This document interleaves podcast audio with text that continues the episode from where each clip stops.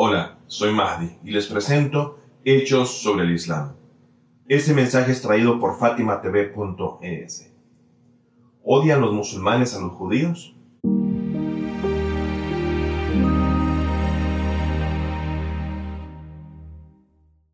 Es común escuchar a quienes dicen con certeza que el Islam enseña a los musulmanes a odiar a la comunidad judía o que los musulmanes odian a los judíos. Lo cierto es que no encontrarás en la historia primos que hayan estado en más conflicto y tensión como musulmanes y judíos. Podemos argumentar con seguridad que estos primos reverencian por igual a Abraham, Isaac e Ismael y aún con este hecho salta la pregunta de por cuál razón, a la fecha, no pueden llevarse bien los unos con los otros. Y es ahí donde nos hace imposible reconocer que esto debe de cambiar, pues tenemos muchísimas más similitudes que diferencias entre el Islam y el judaísmo. Si vamos a entablar un diálogo, el mismo deberá entenderse no como un juego de sumar puntos de un bando o de otro, buscando la manera de, demostrar quién tiene más historia o quién tiene más enseñanzas o cuál de las dos creencias es más profunda en términos de su contexto o su lógica o de sus libros sagrados, sino más bien de comprender que es necesario unirnos y entender nuestras diferentes sendas y las vastas discusiones que han aflorado en nuestra historia. No podemos negar que han surgido elementos de la colectividad musulmana que han enseñado a sus hijos a crear animadversión en contra de la comunidad judía, a como también hay miembros de dicha población que no soportan a los miembros de la comunidad musulmana pero ¿cuál es el camino a seguir y cuál han sido los orígenes de ese sentimiento? Han habido momentos en el pasado en el que un miembro de la comunidad judía es elogiado por ser alguien digno de total confianza. Es ahí donde debemos de hacernos la pregunta si en verdad el Islam enseña a odiar a los judíos.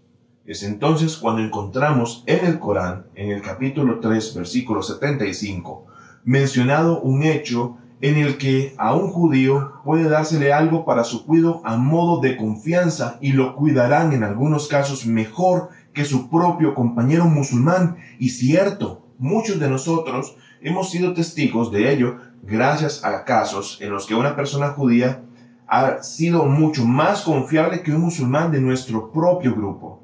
Del mismo modo, en el Corán podemos ver cómo se habla continuamente de las gentes del libro.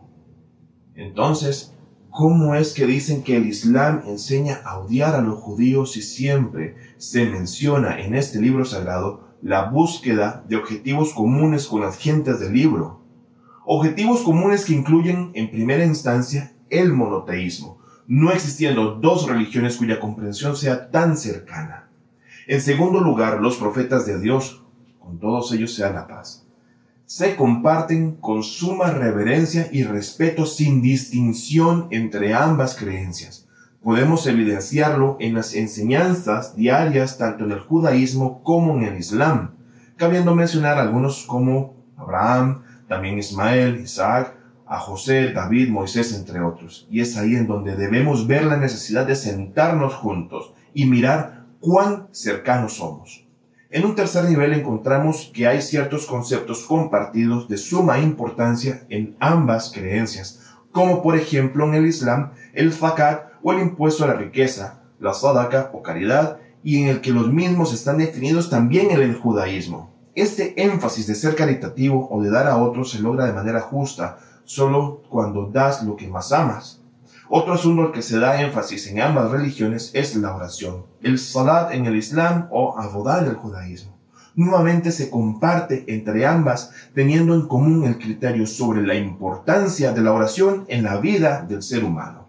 Nuevamente vemos cuán cerca estamos y hago énfasis en cómo realmente el Islam nos enseña a respetar a las personas que profesen otra fe traigo a la memoria una historia del yerno del profeta Muhammad, la paz y la bendición de Dios sea con él y su familia, llamado Imam Ali salam. El Imam Ali se encontraba un día caminando junto con un judío que vivía en el imperio islámico, siendo Ali en aquel momento el gobernante o califa de dicho imperio. Este judío desconocía por completo quién era el hombre que caminaba junto a él. Y es entonces cuando el judío le pregunta al imam Ali, ¿hacia dónde te diriges? Recibiendo inmediatamente una respuesta por parte del imam. El judío narra, continuamos caminando cuando me percaté que aquel hombre aún caminaba a mi lado, a pesar de que estaba destinado a tomar otro camino diferente. A lo cual le pregunté, oh hombre, ¿por qué sigues caminando junto a mí cuando tu camino está en aquella dirección? A lo que Ali respondió, el derecho de tu compañero de viaje es que no puedas alejarte de él hasta que se le otorgue el permiso para separar caminos. Y tú aún no me lo has dado. En ese momento aquel hombre judío le dice, pues sigue tu camino, estás más que bienvenido para marcharte. Ali se marchó y un amigo del hombre judío se le unió a la travesía y reconoció al imam Ali salam claramente como el califa, a lo que le preguntó a su amigo, a su amigo judío, ¿sabes quién era ese hombre que caminaba junto a ti? Y el judío respondió, no, solamente sé que era una persona agradable, quien me acompañó todo el camino hasta que me solicitó permiso para separarse y continuar su rumbo. En eso el amigo de este hombre judío le dijo, él era Ali, el califa de los musulmanes. En ese mismo instante, al enterarse de con quién había compartido parte de su viaje, es que el hombre judío miró hacia atrás y se dio cuenta que los musulmanes y judíos pueden llevarse bien entre sí. Así que si vemos cómo el imam Ali, gobernante del imperio musulmán en aquel tiempo, era tan ejemplar, ¿cómo es que los demás no pueden seguir tal ejemplo? Remontémonos a la historia Andalucía, España, musulmanes y judíos viviendo en total armonía, los unos con los otros en total paz. Ciertamente hay conflictos que están distantes de las enseñanzas fundamentales de ambas creencias y que se acrecientan en el mundo. Pero del mismo modo no todos los miembros de la comunidad judía necesariamente se suscriben a todas las diferentes ideologías que puedan llevarles a un extremo y fomentar dichos conflictos a como tampoco los musulmanes o todos los musulmanes se suscriben a corrientes que pueden llevarles al camino del extravío y el fanatismo. Es por esta razón que es una necesidad para todos remover la ignorancia, dejar de dar falso testimonio y así tratar de, unirnos como hermanos o primos provenientes de Ismael e Isaac.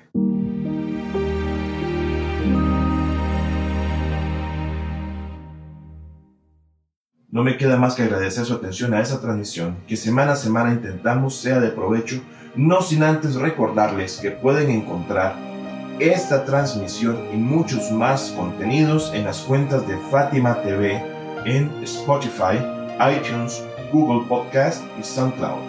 Además, suscríbete a nuestro canal de YouTube, danos like, activa la campanilla para estar al día con todos estos encuentros. Hasta pronto fatimatv.es. Si todavía no son miembros de Fátima TV, les explicaré cómo hacerlo. La mejor forma es a través de WhatsApp.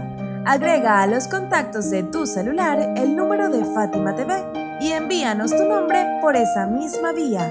Nuestro número es más 54 938 15 39 0737.